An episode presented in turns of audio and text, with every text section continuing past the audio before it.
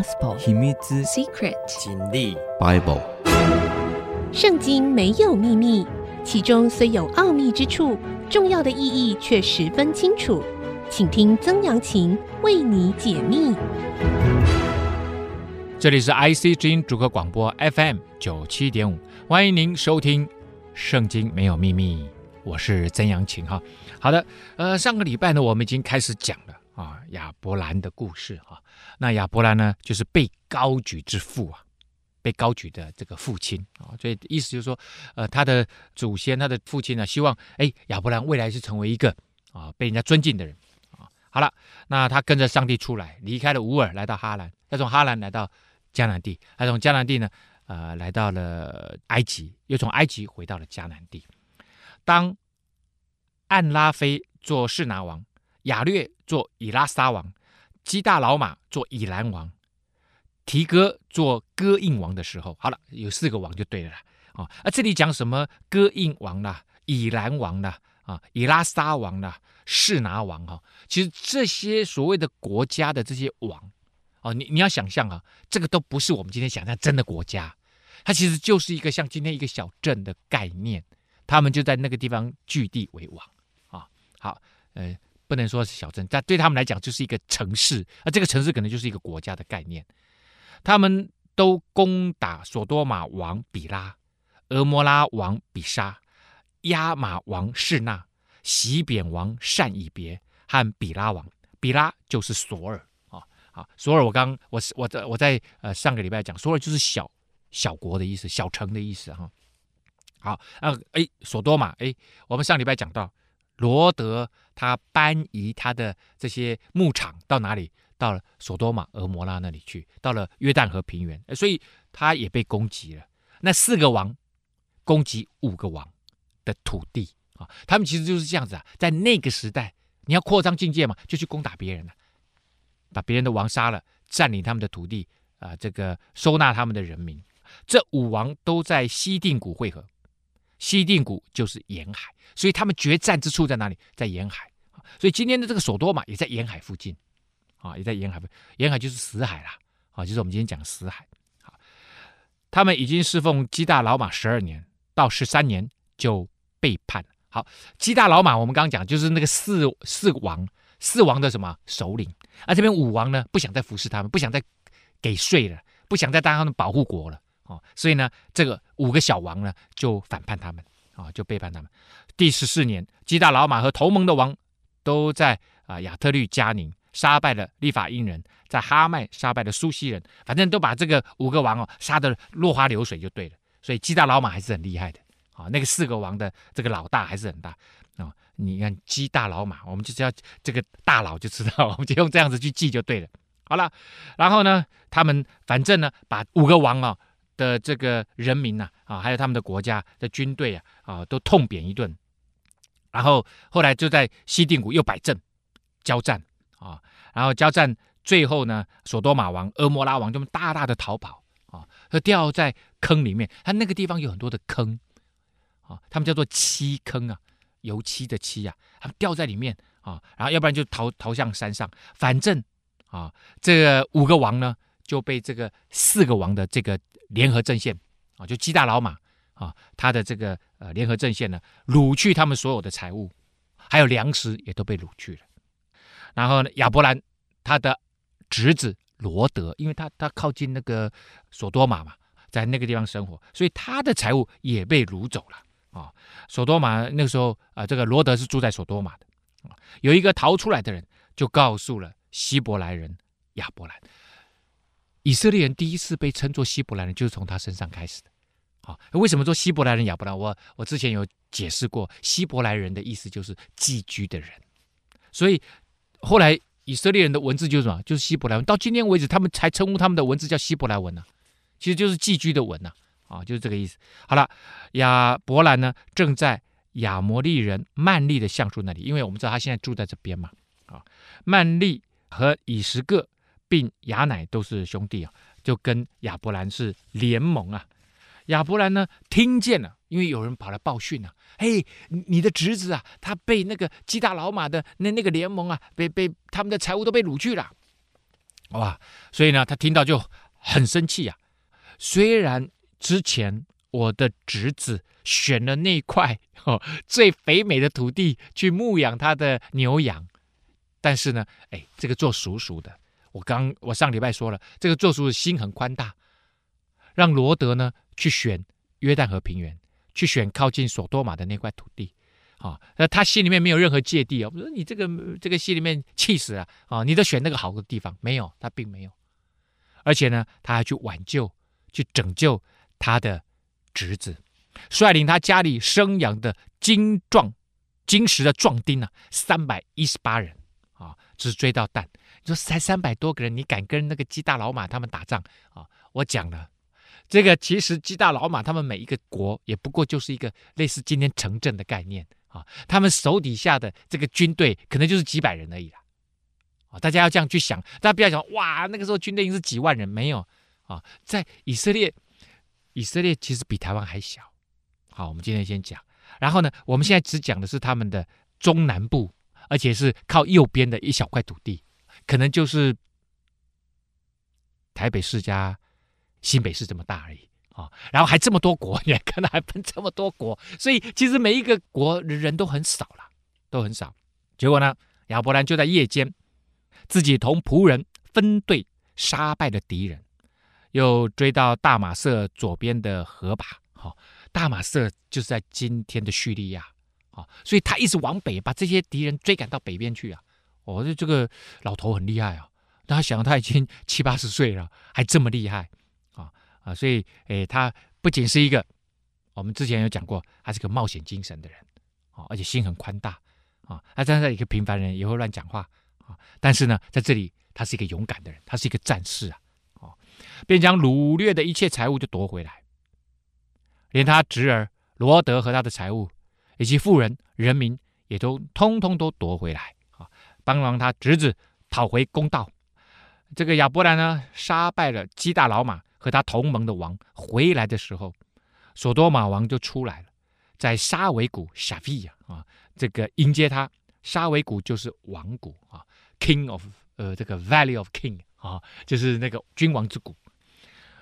结果呢，还有个沙冷王麦基洗德带着饼和酒出来迎接他，他是至高神的祭司。这里突然出现了麦基洗德这个名字，这这个名字之前从来没有出现过。大家也不知道为什么这里从来出现，但是撒冷，耶路撒冷，这个撒冷呢，原先它就是平安的意思，所以平安王，所以他不是我们想象中的某一个城市的某一个君王，他是一个代表平安的君王。麦基洗德呢，哎，也出来迎接他啊，哎，这个人是一个很奇妙的，他说他是至高神，对亚伯兰来讲，啊，他。会出他的家乡，离开他的本地本族父家，出来冒险，一直到今天遭遇到战争啊，其实都是因为上帝的关系，而上帝就是至高神。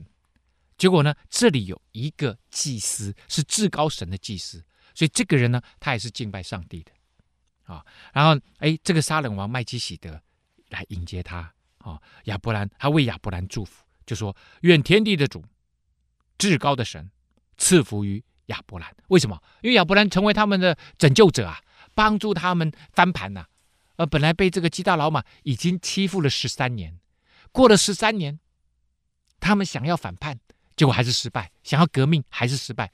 但是呢，亚伯兰来帮助他们，拯救了一切，还把他们的这个财产抢回来啊。至高的神把敌人交在你手里，是应当称颂的。这也是麦基洗德的祝福啊。亚伯兰就把所得的十分之一拿出来给麦基洗德啊，这个十分之一就是我今天从上帝，就他说麦基洗德讲了嘛，这是上帝给你的，他把敌人交在你手上，也把这些财物交在你手上，所以亚伯兰把这些财物抢回来以后，大家看到，他把十分之一奉献给这个祭司，祭司是做上帝事情的人，祭司是人跟神之间的沟通者。或者 agent 啊，那亚伯兰把这十分之一奉献给他，这也就确立了一个东西，就是十一奉献。对犹太人来讲，或者基督徒来讲，他们生命中所得的一切，其实都是上帝给的，所以为什么会特别感恩？感恩变成这个信仰中间的一个很重要的元素，就是凡事他们都要感恩，因为都是上帝给的。可是上帝给的中间呢，我们要十分之一回馈给上帝，就是我相信上帝，你这都是你给我的，然后我把十分之一拿出来给谁呢？给祭司或者给教会，因为他们做这些事情的人就是神职人员。好了，不管是今天的牧师、神父啊，或者祭司，神职人员，他们也需要生活，而他们的生活呢，就由这些会众信徒奉献他们的。这个收入的十分之一放在教会里面，成为教会需用的一切的来源。好，我们休息一下，稍后回来。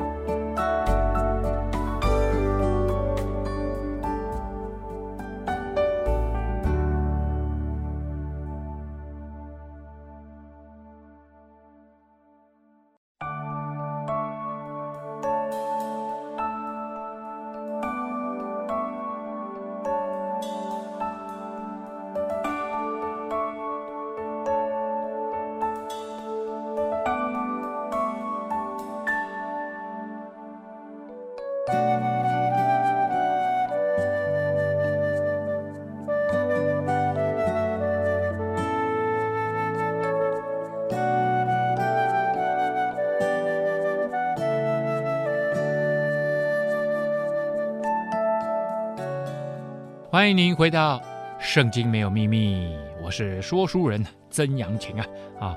刚刚跟您分享到啊，亚伯兰呐啊，他哎，他带着他还是个元帅，带着自己的军队啊啊，不过这军队也就是三百一十八个人哈，然后出去呢，打败了基大老玛他的军队，抢回来那一些这个所多玛王啊哈他们的这个呃财物，然后也当然也也还给他的这个侄儿哈，就这个所多玛呢，这个王啊。King of Sodom 就跟亚伯兰就说了：“你把人口给我，财物你自己拿去吧。”所以亚伯兰拯救的不仅仅抢回来的不仅仅是财物，他也把被夺去的那些富人、那些人口也都把他夺回来了。啊，那这个很重要啊，因为人口其实在那个时代，每一个人都是生产力的代表。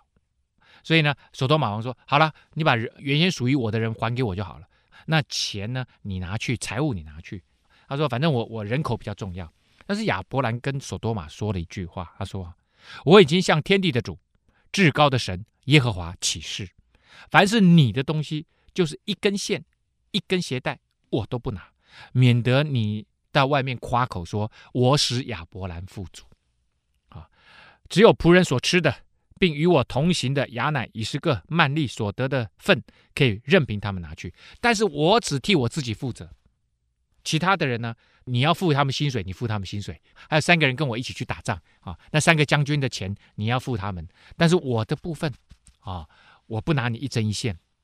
这个人口还你哦，我帮你抢回来的钱也都还你啊，免得你说啊，你使我富足。亚伯兰要说。啊他相信他的上帝会让他富足，他不需要啊、其他的不相信上帝的人哦。然后呢，好像给他钱，说你看看，都是我养活亚伯兰的，要不然他怎么可能那么有钱？他说我不要你的这些东西呀、啊。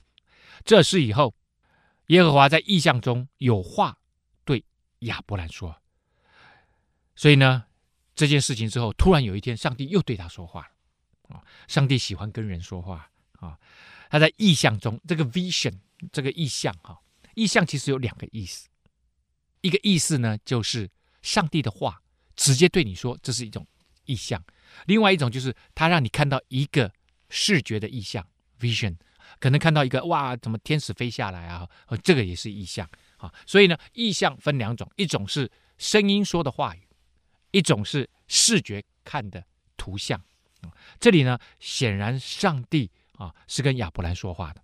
啊，亚伯兰，你不要惧怕，我是你的盾牌，必大大赏赐你。好了，上帝说你不要害怕，这个又是另外一个上帝对人的心意。之前我们看到上帝说要祝福亚伯兰。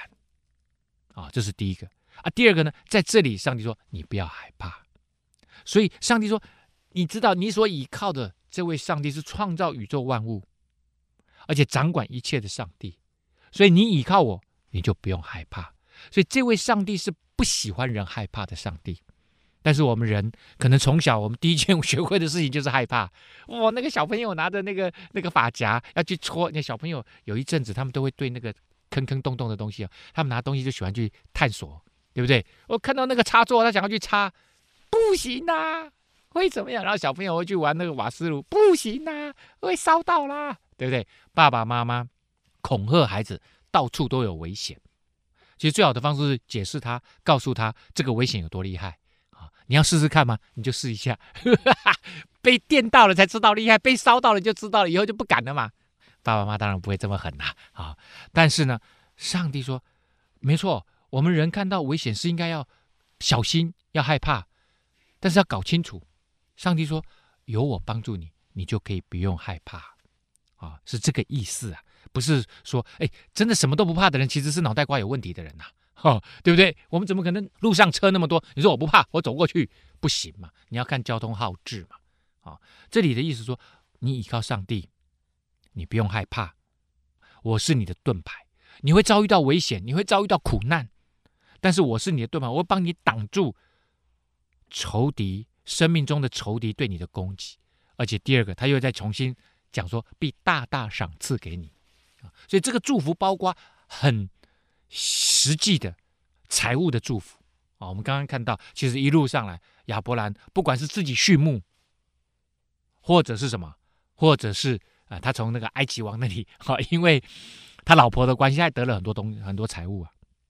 那上帝就说：“哎呦，你不用害怕哦，我会帮助你，保护你哦。”OK，呃，而且上帝的保护让人不用害怕，所以心里面有平安。会让这一阵子肺炎的问题哈搞得大家，说全世界最大的消息就是这个消息，已经没有什么其他消息啊。现在连美国总统选举的消息都被压得好像没什么声量。但是很重要的是，我们心里面很恐惧、很害怕。上帝说：“不用害怕，我会保护你。”所以呢，里面还有平安。啊，这就是前面那件事情。大家沙冷王麦基洗德，那个沙冷王其实没有这个王的啦。没没没有一个城叫杀人城的哦，这当然后来耶路撒冷那那又是之后的事情。这个杀人王，他代表着平安的意思，所以这个上帝也是赐人平安的上帝，所以我们不用害怕。而亚伯兰就跳出来，他就说了：“他说主耶和华，我既无子，你还赐我什么呢？”Bingo，讲到重点了。他说：“我没有孩子，你一直跟我讲，你要给我这么大片土地。”你要给我这么多的后裔，你给我这么多的财物，都是要给我以及我的后裔的。但是我根本没有孩子啊！你讲这么多不是白搭吗？哎，确实。所以这里呢，他就提出他的质疑啊！啊，你还是，而且在那个时代的人，生孩子对他们来讲非常重要。生孩子是代表你这个人蒙不蒙福啊！啊，你你生养越多啊，老婆有没有地位，就看他生的孩子啊。然后一个男人，你是不是真的很蒙福？就看你的孩子多不多啊？这当然是世人的概念，大家一般的概念嘛。啊，无后为大是这个问题啊。他说我没有孩子，你赐我那么多，我一个人享受完就没了，我死了就什么都没了。你你为什么一直跟我讲说给我后裔呢？并且要承受我家业的是大马色人以利以谢啊，这位大马色人以利以谢是他的仆人。在那个时代，如果我没有后裔，就选一个我最亲近、最信任的人，就是类似我是董事长，我就怎么样，我就只好把我剩下的东西就交给总经理了啊，我们家的总管呐，以利以谢啊。亚伯兰又说：“你没有给我儿子，那生在我家中的人就是我的后嗣啊。啊，那个生在我家中的人，这个以利以谢这个仆人，从小就在我家族里面长大的啊，我家的仆人生的小孩，那就算我的吧。啊，他就这样子讲了。”结果呢？上帝说：“No，不是，那是你的想法。”耶和华又有话对他说：“这人必不成为你的后子，他不是你的后代，他明明就 DNA 就基因不是你的嘛，你本身所生的才成为你的后子。”上帝解释得非常清楚：“你一定会有小孩，从你生的小孩才是你的后裔，我要赐福给你的后裔。这样子，好了，于是领他到外面啊，就从那个帐篷走出来。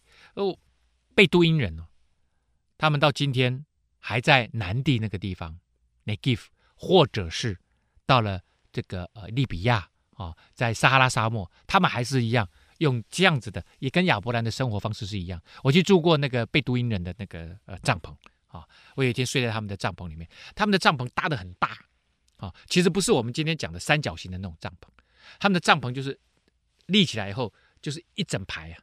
啊，就是有点像一层楼的房子啊，但是上面都是帐篷，然后就是中间就是那个柱子，就是一根一根搭起来。那人呢就睡在帐篷下面，牲畜也可以睡在帐篷里面，啊，也可以在外面。那他招待朋友要进来帐篷，然后他就煮那个咖啡，哦，哇，那个咖啡豆哈渣渣哈，我倒给你喝，哇，你喝完了下面都是渣渣，一边嘴巴吐吐全部是渣。他们煮那个咖啡很有那个烧焦的味道。那个很很特别，很特别啊！那上帝就对他说：“哈，他说你到外面来，是什么外面？就是帐篷外面来。你到帐篷外面来，为什么？因为帐篷啊，你一抬头，你只能看到帐篷。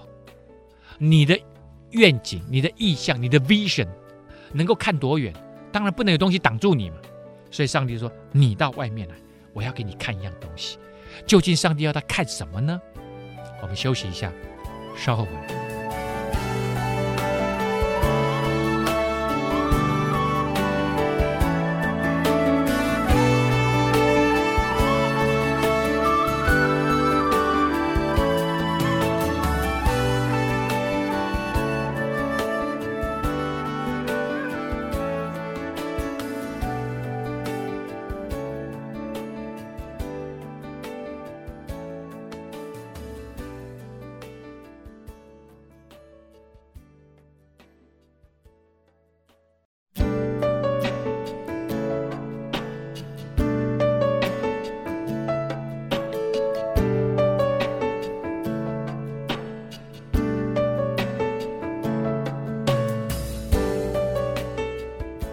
欢迎您回到《圣经没有秘密》，我是说书人曾阳晴啊。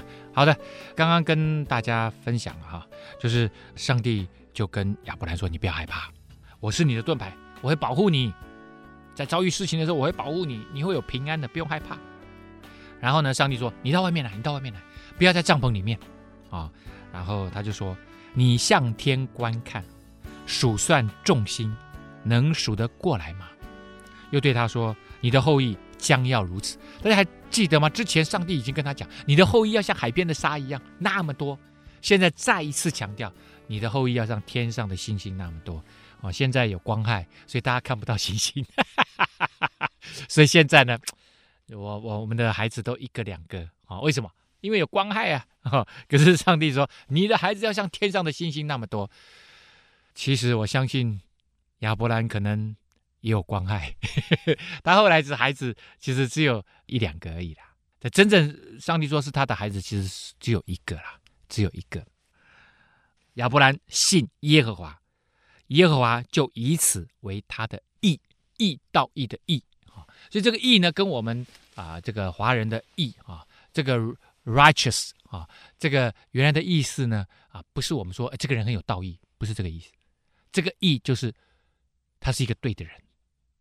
OK，好，那亚伯兰信耶和华，他相信上帝所说的每一句话，包括这里给他的 promise，上帝答应他的事情啊，然后亚伯兰都相信。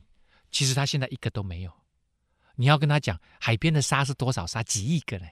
啊，不要讲几亿个啊，几千万好了。啊，天上的星星有多少？也是几千万、几亿个啊。可是上帝说，你的孩子要像这么多。亚伯兰相信耶和华，即使我现在一个都没有，所以上帝祝福人，他祝福你现在，也祝福你的未来。这是上帝要跟亚伯兰讲的话。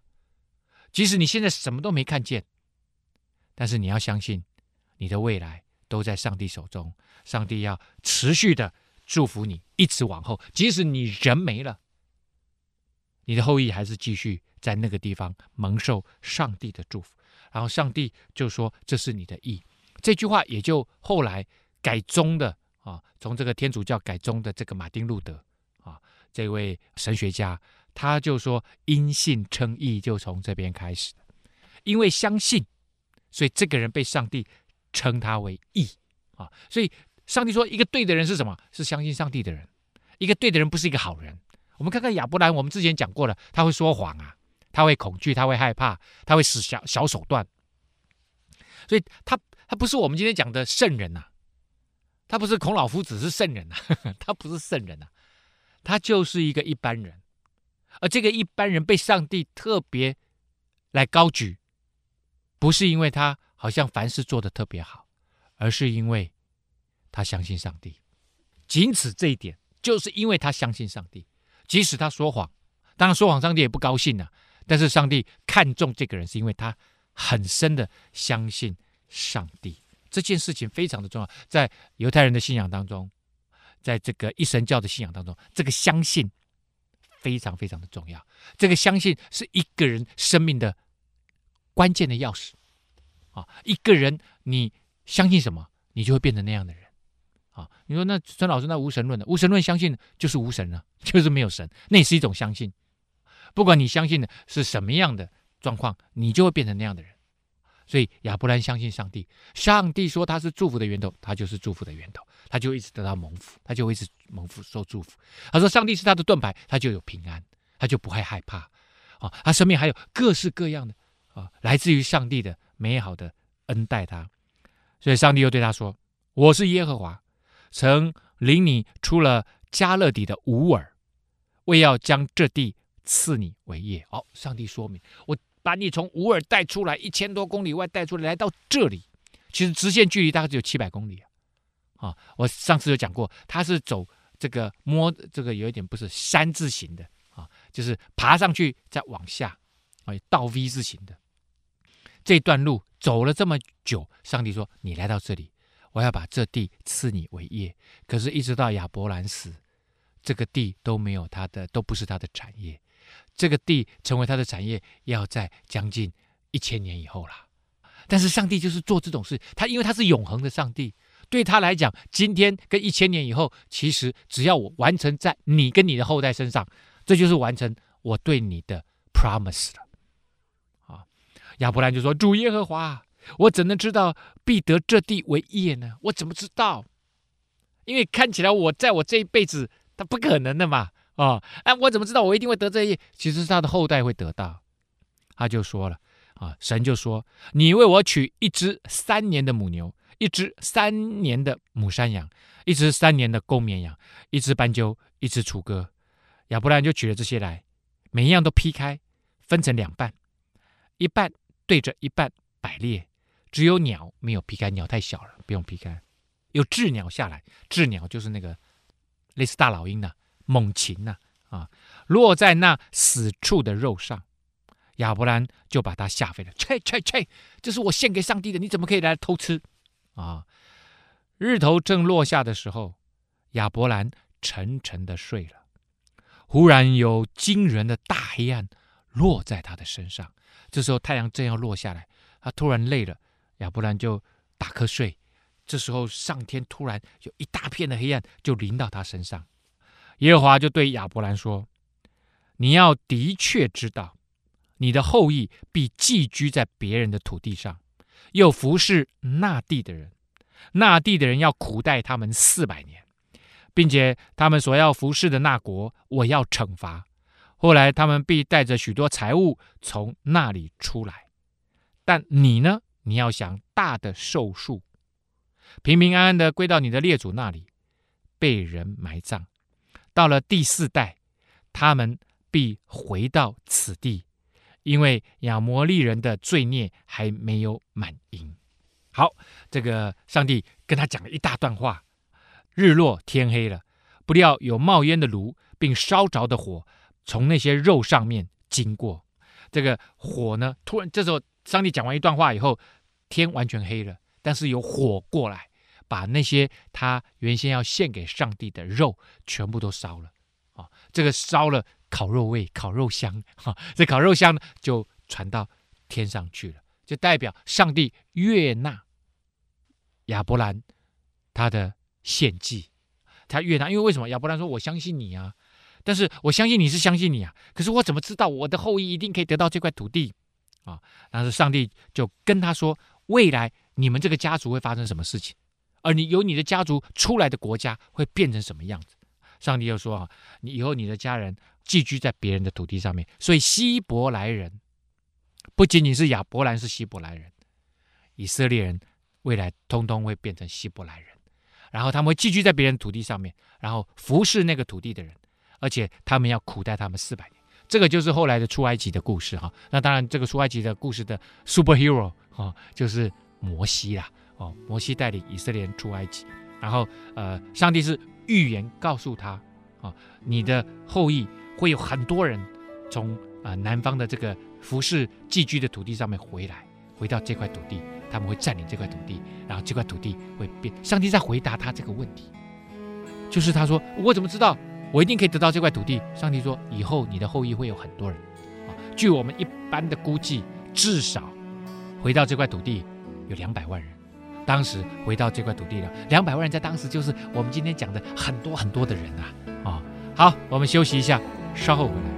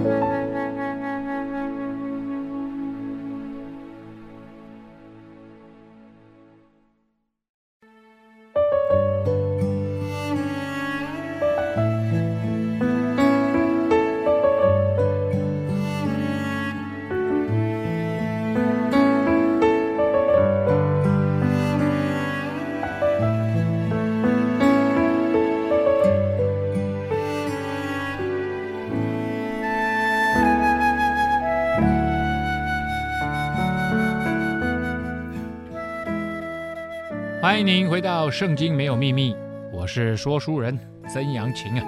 好的，跟大家聊到了哇，亚伯兰这个大胆的问上帝啊，你说你要赐给我这么大的土地，可是我没有后裔啊，我怎么得到这块土地？上帝就跟他说，以后你的后裔会到别人的国家去寄居，然后他们会再回来，会带着很多财物，然后会占领这块土地。好了，亚伯兰的妻子撒莱不给他生儿女，撒莱一直都不生小孩。撒莱有一个使女，就是有一个女仆啦，名字叫夏甲，是埃及人。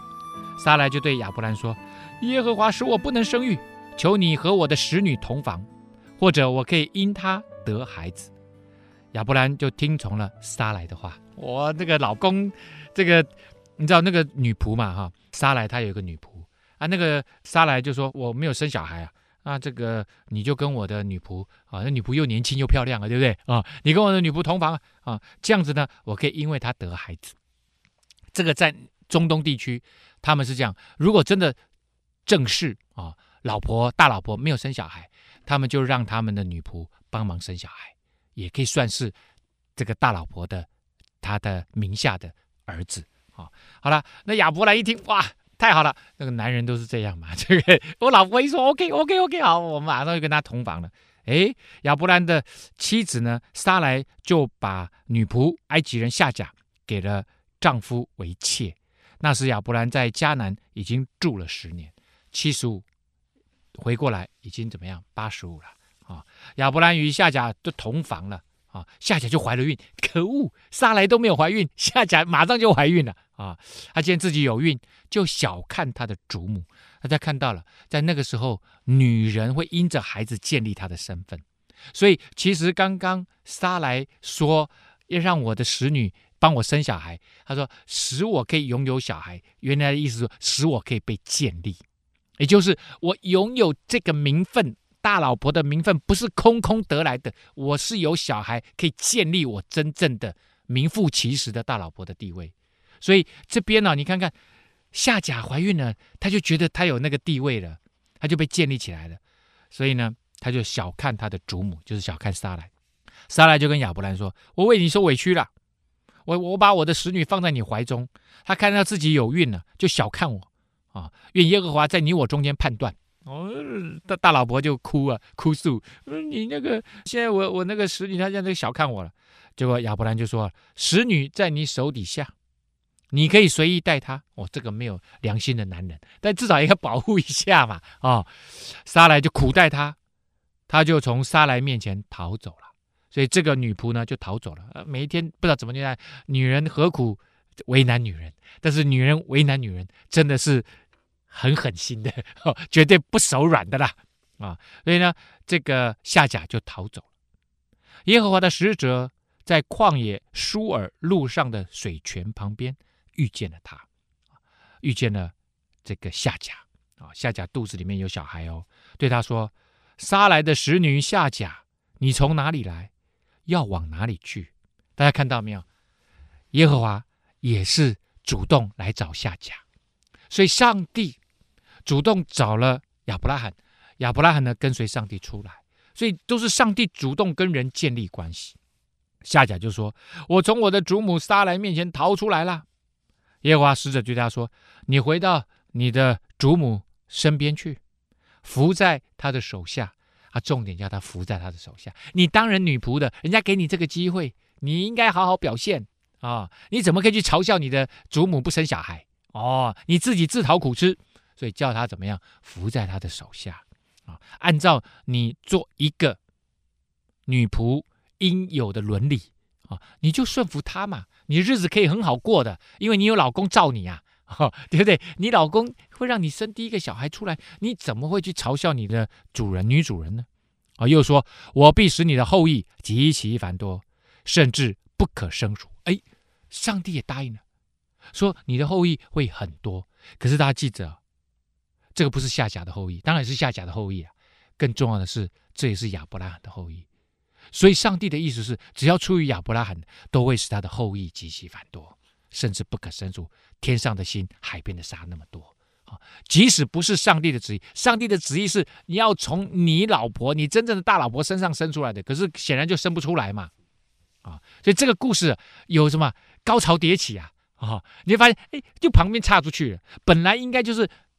亚伯拉罕，呃，亚伯兰跟撒莱两个人要要一直延续上帝的 promise 嘛，要把这个 promise 要应验嘛，结果没有，又又又杀出了一个程咬金，就是夏甲，并说：“你如今怀孕要生一个儿子，给他起名叫以实玛利 Ishmael，因为耶和华听见了你的苦情啊。”这个哎，夏甲被赶出来，其实他就没有生路了，他心里面一定很难过。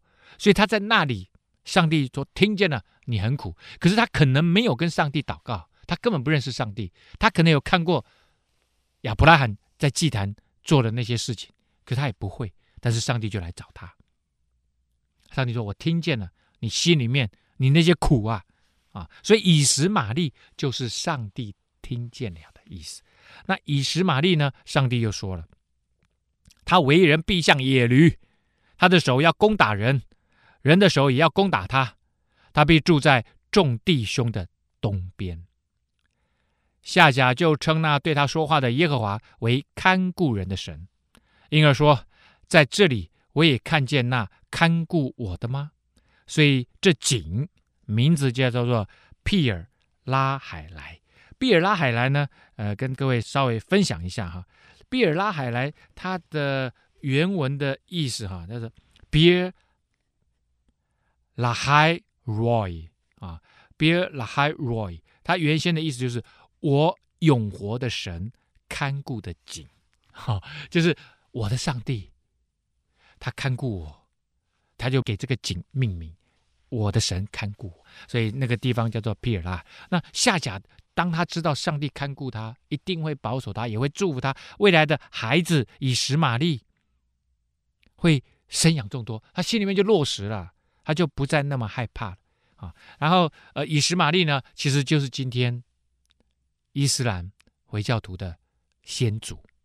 他们呢，所以你看，伊斯兰呢，回教徒跟今天不管是犹太教或基督教，他是刚好是两兄弟啊。那当然，弟弟还没出来。以实玛利呢，我我有一次在马来西亚的啊、呃、清真寺，然后进去参观了一下，出来的时候呢，在门口啊、呃，他们也有很多的这个很敬虔的。啊姐妹跟这些呃弟兄，他们就会发很多传单给我们。他一看到我们就是这个外地来的，他们就会发传单给我们，啊，也是跟我们介绍啊伊斯兰教啊，然后他们有画了一个啊，就像基督徒或者是犹太教徒，他们就会画什么？就会画从亚伯拉罕、以撒，然后雅各啊，然后十二支派。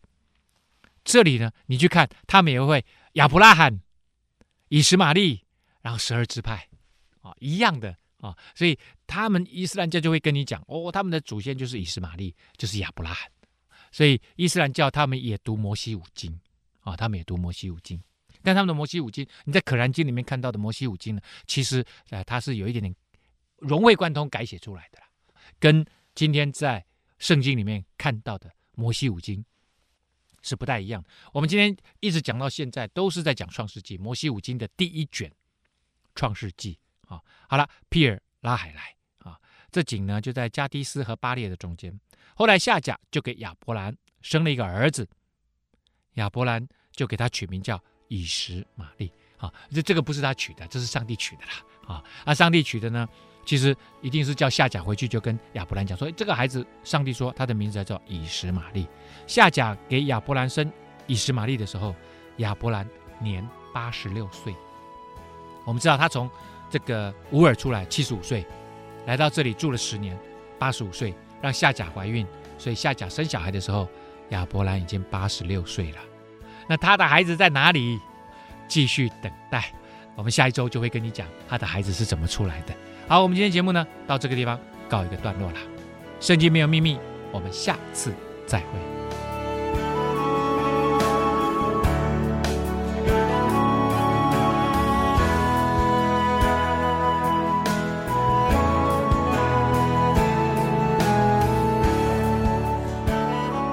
本节目由蒙利自动化赞助播出，蒙利自动化为你的生命带来祝福。